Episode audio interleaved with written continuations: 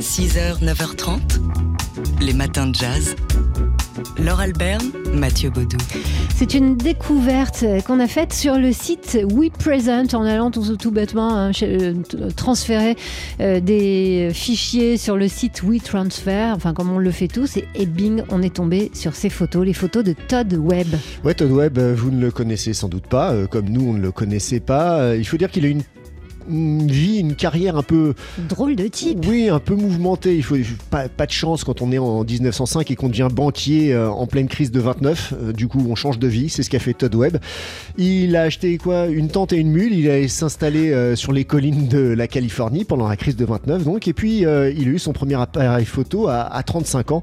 C'est là qu'il a commencé donc sa deuxième vie, sa vie de photographe. Et là, il a été engagé par l'État pour immortaliser les parcs nationaux. Et puis plus tard, pendant la guerre, les Marines de la Navy. Ensuite, euh, il a parcouru l'Amérique à pied et il en a rapporté ben, des photos qui sont, euh, qui sont pleines de, malice et de tendresse. C'est drôlement chouette. Oui, et qui nous. Déjà, elles sont esthétiquement très, très belles, hein, ces, photos, pour la plupart en noir et blanc, pour celles qui concernent les, États-Unis. Et puis, puisqu'il a parcouru son pays en long, en large, en travers, tout cela à pied, ça nous documente aussi sur euh, bah, les États-Unis de cette époque-là, de, des années 50. Euh, d'ailleurs, on parle souvent de, Todd, Webb comme euh, d'un historien ou d'un sociologue avec un appareil photo, et, c'est vrai que c'est l'un des intérêts principaux de ces photos. Alors, Todd Webb est venu à Paris au milieu du siècle, en 1948. Il y a d'ailleurs, euh, je crois, rencontré son épouse, avec qui il est resté jusqu'à la fin de sa vie. et il, s'est installé à Paris, il y a travaillé, et aujourd'hui, la, dame qui s'occupe du fond Todd Webb, qui est galeriste, et qu'il a rencontré lors de son vivant, cherche un endroit et une personne peut-être euh, pour montrer son travail en France. Alors si vous nous écoutez et que vous avez un lieu, vous pouvez la contacter. Pour tout savoir sur Todd Web, allez sur le site WePresent. 6h, 9h30, les matins de jazz. Laure Alberne, Mathieu Baudou. Alors, si je vous passe cette musique...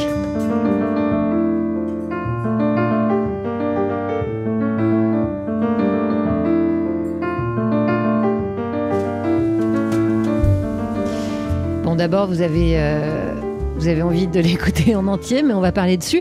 Et, euh, ensuite, vous les avez tout de suite reconnus, euh, avant même d'entendre le, premier pincement de, l'une de ces cordes de contrebasse. Vous avez reconnu ici la musique du contrebassiste Avishai Cohen. Alors pourquoi on vous parle d'Avishai Cohen? Eh bien parce Oui, c'est vrai ça. Pourquoi On n'est pas du tout le 20 avril, on est le 20 février. Oui, mais c'est-à-dire que dans deux mois, ce sera ses 50 ans. Avishai Cohen, le 20 avril, exactement. Et pour fêter ce demi-siècle, le contrebassiste euh, a prévu de donner 50 concerts dans 50 pays à travers le monde. On ne se posera pas la question du bilan carbone de cet anniversaire. Euh, on va juste vous dire qu'il va passer par les États-Unis, le Canada, la Turquie, Israël, son pays, l'Azerbaïdjan, la Russie. En Europe, 18 concerts en Europe, hein. l'Espagne, la Suisse, la Belgique et même le Luxembourg. Mais, mais, mais rien ici. Pas la en France. Dommage. Alors, euh, apparemment, de, enfin, on n'a pas fait le compte des concerts. On ne sait pas si les 50 concerts sont déjà bookés. Il faudrait euh, compter parce que Avishai Cohen a mis en ligne euh, un site spécial, avishaicohen.com, sous-titre 50 50 50. Avec une carte où il y a donc tous les concerts déjà programmés. Non, il n'y en a pas encore 50. Hein, voilà, donc on ne sait jamais qu'il y en ait qui passent par la France à suivre. Euh, ça commence donc de ce qu'on voit. Hein, les, premiers concerts, c'est plutôt pour l'automne, en tout cas. Non, non, il y en a avant, il y en a, il y en a, au mois de mai, euh, par exemple, euh, en Europe. Ah oui, c'est ça. En, Allemagne, notamment au mois de mai. Alors, pour le moment, si vous voulez le voir, euh, le, plus proche, ce sera à Bruxelles, hein, le plus proche de, Paris, en tout cas, semble-t-il, et ce sera le 29 septembre prochain. Et puis, bien sûr, s'il y a des dates françaises, vous nous connaissez, on sera les premiers à vous en parler. Les matins de jazz. De l'œil à l'oreille. Tous les jeudis matins, on parle d'art dans les matins de jazz et ce matin, c'est avec vous, Jean-Christophe Castellin, directeur du Journal des Arts. Alors, euh, il y a deux semaines, la dernière fois que vous êtes venu, euh, vous nous avez parlé du rapport Racine sur les artistes-auteurs dont euh, le ministre de la Culture a validé mardi la plupart des propositions. Et un autre rapport vient d'être rendu public, cette fois sur l'émancipation culturelle. Oui, et ce rapport est, peut-être plus important encore que celui dont vous venez de parler parce qu'il concerne l'accès, la démocratisation euh, de la culture pour tous. Ce, rapport qui a été remis lundi, vous voyez que ça se bouscule un petit peu au partillon des, des rapports sur la culture, euh, a été écrit dans le contexte de la crise des Gilets jaunes. C'est Édouard Philippe qui, en août dernier, a demandé à la jeune députée euh, Aurore Berger, qui est par ailleurs porte-parole de La République En Marche, de rencontrer le plus grand nombre possible d'acteurs de terrain et de formuler des recommandations pour permettre à chacun de pouvoir s'émanciper à travers euh, la culture. Alors du coup, qu'est-ce qu'on en retient? Quelles sont les, principales recommandations de ce rapport? Alors je ne vais pas vous les énumérer, euh, Laure, parce qu'il y en a 60 et que beaucoup sont très techniques et très administratifs, mais j'en ai relevé trois qui me paraissent très concrètes et c'est l'angle que j'ai choisi pour ces propositions. La première concerne la petite enfance. Euh, la députée estime que la culture, c'est aussi important que, que, la santé. Elle recommande que dans le livret de santé, vous savez qu'on remet aux parents, eh bien, il y ait des conseils qui soient donnés sur l'éveil à la culture. Et parmi ces recommandations sur l'éveil, il y a en priorité la, rapport, la proximité entre le livre écrit, papier, euh, et les enfants. Voilà, et elle suggère plein de propositions euh, en ce sens. Rappelons au passage, je le redis, que les enfants ne doivent absolument pas être en contact avec des écrans, télévision, smartphones, ordinateurs avant l'âge de 3 ans au risque d'avoir des troubles graves neurophysiologiques. La deuxième euh, recommandation est relative à l'éducation artistique et culturelle dans les écoles et les collèges. Vous savez que c'est toujours la galère quand un professeur veut organiser une sortie scolaire euh, pour aller dans un musée, pour aller dans un château, par exemple louer un bus. C'est toujours très compliqué, il faut les autorisations, il faut le financement. Voilà, tous les parents ont été confrontés à ce type de problème. Eh bien, la euh, jeune députée propose qu'il y ait dans les bureaux du ministère de la Culture en province, qu'on appelle les DRAC, des correspondants qui puissent pratiquement aider les écoles à s'organiser sur telle ou telle demande euh, pratique. Enfin, la troisième proposition que j'ai retenue est relative cette fois au livre, encore une fois le livre.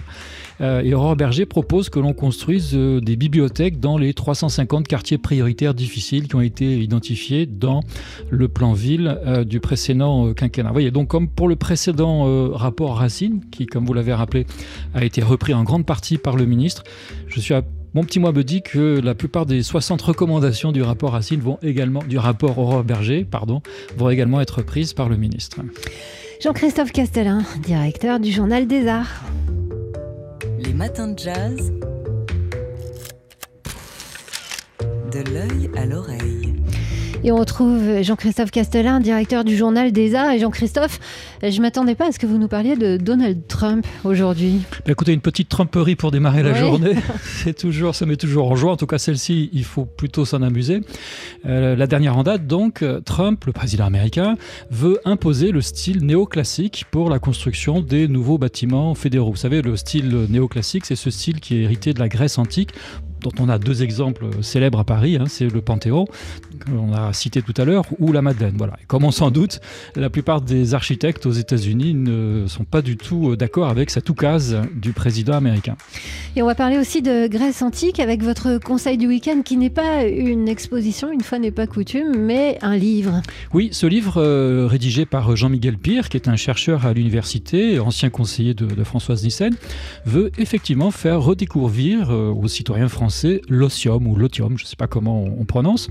Euh, c'est un concept qui est effectivement hérité de la Grèce antique. À l'époque, on parlait de scolé, c'est devenu otium quand le concept est passé dans le monde romain. Et donc, euh, c'est une pratique qui consiste à euh, pratiquer un loisir studieux et désintéressé. Voilà, les deux termes sont, sont très importants.